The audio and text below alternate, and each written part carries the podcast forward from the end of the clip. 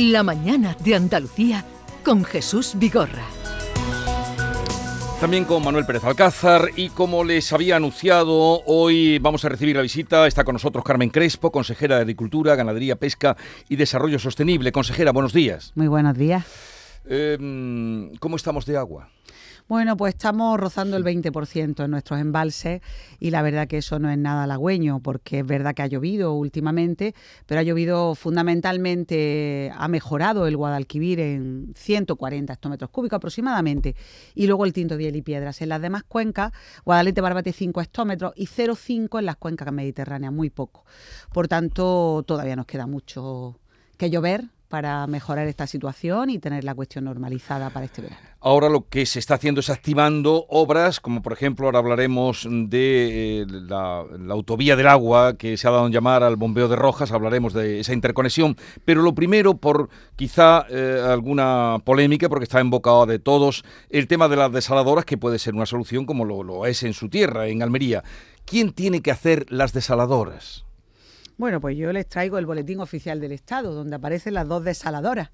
El boletín oficial del Estado, no solamente del 2005, cuando ya se quitó el trasvase del Ebro, se modificó el plan hidrógeno nacional y se metieron las desaladoras, sino además se reafirmó en el Real Decreto de mayo del año 2023. la consejera nos está enseñando un fragmento del Boletín Oficial del Estado. Perdón, para que... Donde aparece la desalación en la Costa del Sol, que es la Sarquía, y desde luego en el Levante almeriense. Por tanto, está claro que están declaradas de interés del Estado. El Estado además tiene el interés de hacerlas y lo que hemos creado es un grupo de trabajo en el cual, bueno, pues se pone en un acuerdo que hemos llegado con el Estado, que nosotros aportemos la documentación que podamos para ayudar y colaborar y además los terrenos.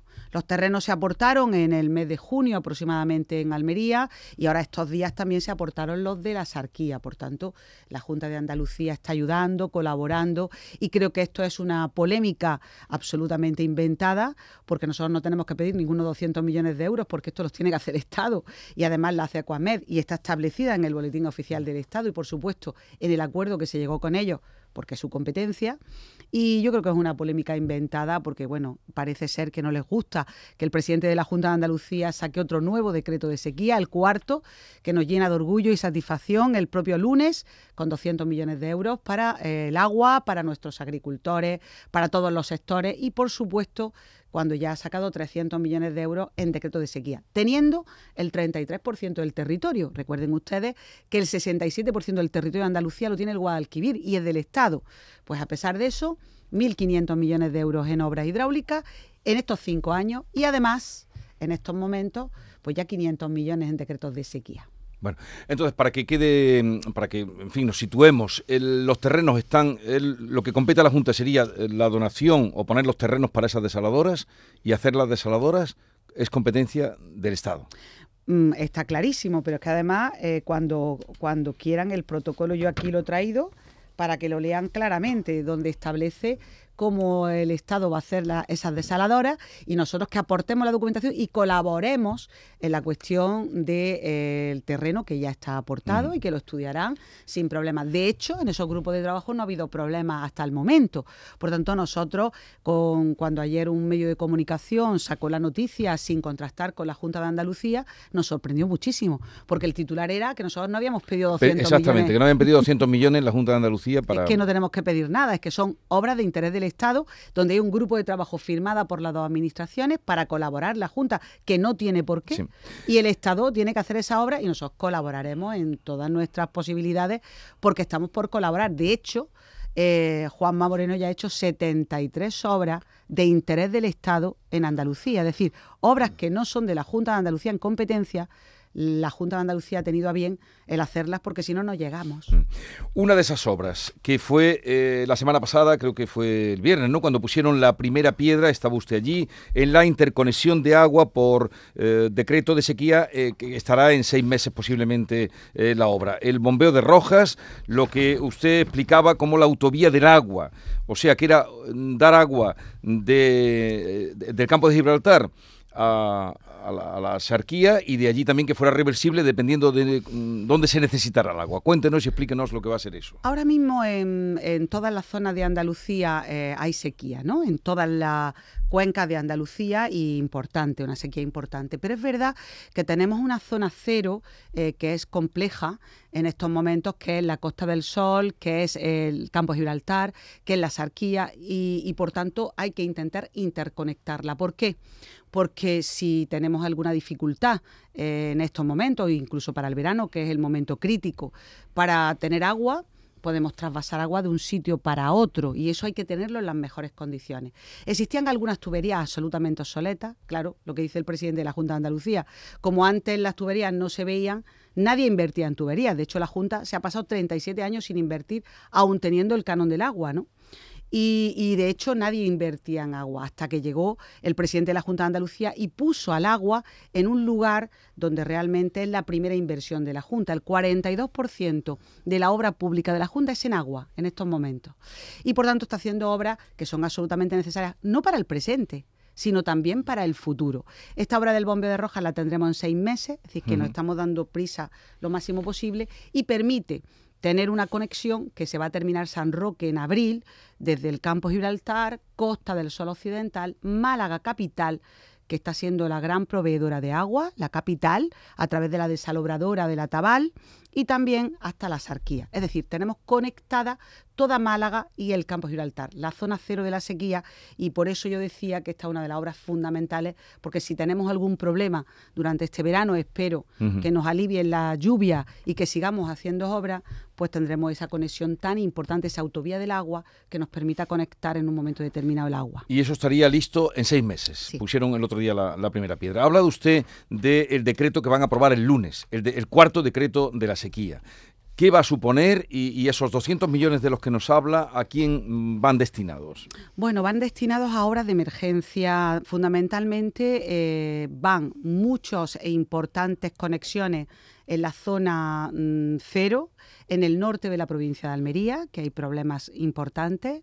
También van en la zona de la Costa del Sol, en la zona de, Málaga, van en la zona también de Cádiz y luego hemos recogido problemas de toda Andalucía, aunque no es nuestra competencia, porque le acabo de decir que tenemos el 33% de las cuencas y además estamos auxiliando a la administración local, donde además aparece en este decreto por primera vez los acuerdos con diputaciones para que todo el mundo se ponga las pilas en este tipo de obra hidráulica. Adicionalmente, el potencial productivo, queremos trabajar el potencial productivo de algunos sectores agrarios que en estos momentos están dificultosos y que tenemos que ayudar, también lo recoge este decreto de sequía. Y por poner un ejemplo, en estos momentos eh, estamos incluso, no siendo nuestra competencia la desalación, en la zona de Marbella hemos mm, aumentado de 6 a 12 hectómetros para esta primavera y hemos pedido al Estado recursos porque es su competencia, porque ahora mismo lo queremos subir en este decreto de sequía hasta 20 porque en la Costa del Sol tenemos mucha dificultad en estos momentos de agua. ¿Por qué?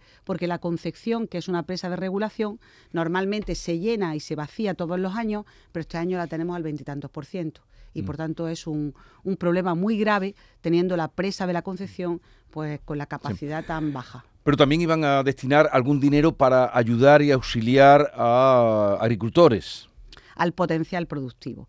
Es decir, el potencial productivo es que en estos momentos, por ejemplo, nos comentan en el día de ayer que tuvimos una reunión agraria al respecto, que algunos olivareros no han podido echar pues el tratamiento debido, debido a que bueno, no han tenido producción y en estos momentos hay una dificultad. Eso afecta al potencial que tienen para el futuro y a las nuevas campañas, como todos bien sabemos en Andalucía, que conocemos bien el olivar. Pues estamos tratando de trabajar ese tema para poder aportar al olivar, por ejemplo, esa posibilidad, ¿no? Es decir, que se ha hecho un, decreto muy completo, donde además también hemos metido y hemos seguido con nuestro ambicioso plan de agua regenerada.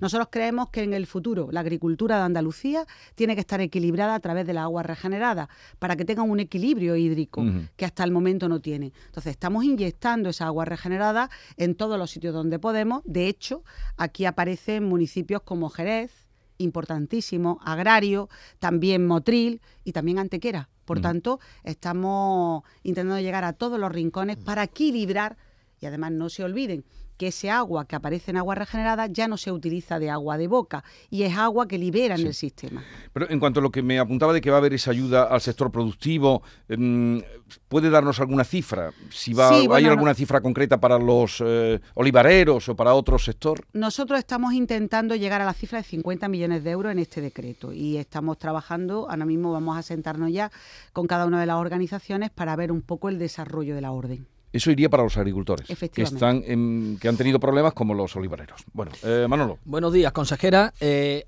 antes ha hecho usted referencia a esos trasvases intracuenca, ¿no? E incluso desde las desaladoras de la costa que podría llegar ese agua hasta el campo de Gibraltar. Pero yo le quería preguntar por los trasvases intercuencas.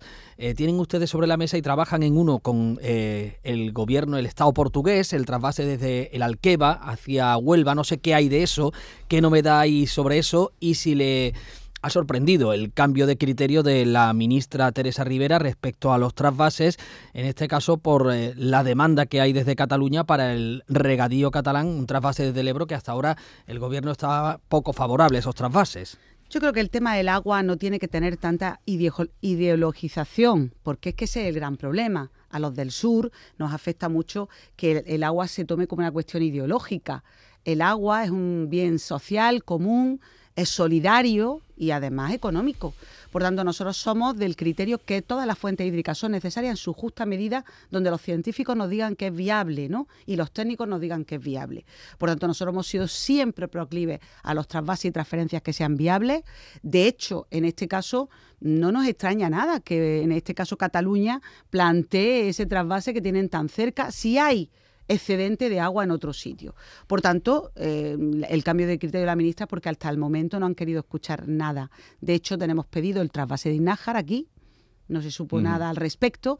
Queremos que se amplíe el Tajo Segura para Almería porque ha llovido en la cabecera del Tajo y además lo que han hecho es recortar esa posibilidad y desde luego lo que sí hemos tratado y han visto con buena con, buena, con buenos ojos es el tema de la posibilidad de Portugal hacia el Guadiana, ¿no? donde tengamos oportunidad también para los agricultores y para el agua de boca, fundamentalmente en la zona de Huelva.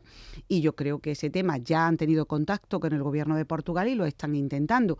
Es que no tiene sentido el ir en contra de ello, porque en estos, en estos momentos, imagínense ustedes que Alqueva tiene 3.000 hectómetros cúbicos, más agua que toda Andalucía junta.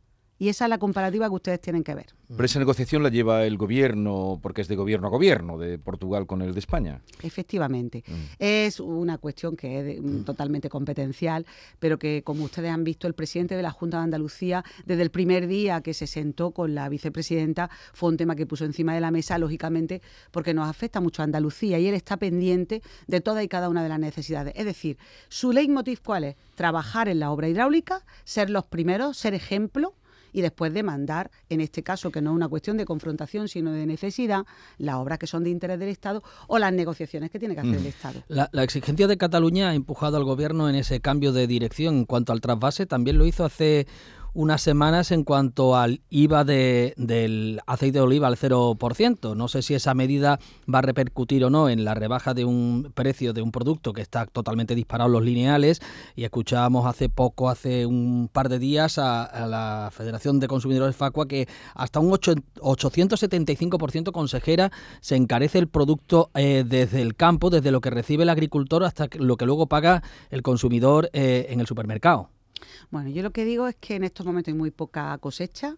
Como han visto ustedes, en algunos sitios hay como más aceituna, pero no hay rendimiento graso. Por tanto, la cosecha, eh, como ustedes han visto, han dicho los agricultores, porque son los realmente los que están viendo el resultado, es bastante escasa y por tanto sube el precio porque falta producto, eso por empezando por ahí. Pero nosotros somos de la creencia que en estos momentos ah, tiene que haber una fiscalidad ad hoc para el tema agrario. Creemos que los costes de producción son muy elevados y que el gobierno de España, que le compete, tiene que buscar una fiscalidad. Estamos de acuerdo con las rebajas del IVA, estamos de acuerdo con ella y sobre todos estamos de acuerdo en que esto se extienda hasta la carne y el pescado, que como saben ustedes está lastrando el consumo en un 30% y realmente es una dificultad para nuestros sectores, pero también para la población y su alimentación. Es decir, es un tema también de alimentación. Por tanto, toda la rebaja del IVA y la fiscalidad ad hoc es necesario. De hecho, en estos momentos hay leyes como la ley de carne alimentaria que tiene puesta encima de la mesa lo que es la doble tarifa eléctrica para el regante y no se está cumpliendo. Cuando se le puede rebajar al regante en estos momentos de costes de producción un 30% en la factura. Es decir, todo lo que podamos hacer de fiscalidad OC para que el agricultor tenga más capacidad en la competitividad que le produzca la rentabilidad su producto y también para aliviar la cesta de la compra, creo que es un acierto. ¿Y será suficiente esa rebaja del IVA de seis meses, consejera, o habrá que prorrogarla? Bueno, en estos momentos la situación parece que no, no cambia, no, no, ha no se ha modificado nada. Creo que todavía falta mucho para que esto se estabilice, se equilibre y por tanto vamos, no tenemos más remedio que seguir con las medidas de este país y desde luego, sobre todo dirigido a este sector y también a la cesta de la compra. ¿Cuál es la responsabilidad de la Junta en la depuración del agua y arreglar el problema de la zona norte de la provincia de Córdoba, que usted bien conoce y yo también, y muchos oyentes, y sobre todo que llevan ya 10 meses sin agua potable? Sí. 80.000 vecinos. La, la, Junta de Andalucía es terreno, como ustedes saben, Guadalquivir y Guadiana. Allí no, no tenemos cuenca, no es una cuenca del Guadalquivir, por tanto del Estado. Y ahí nosotros nos encontramos un proyecto que estaba en el cajón porque se terminó, se empezó en 2005, terminó en 2009 y se dejaron con las tuberías a medio hacer en la zona de la colada Sierra Bollera, donde la declaró de interés de la comunidad la Junta de Andalucía anterior y no terminó la obra. Nosotros cogimos el proyecto inmediatamente, lo, lo hemos puesto, lo hemos rehecho y además estamos ahora mismo adjudicando esa obra.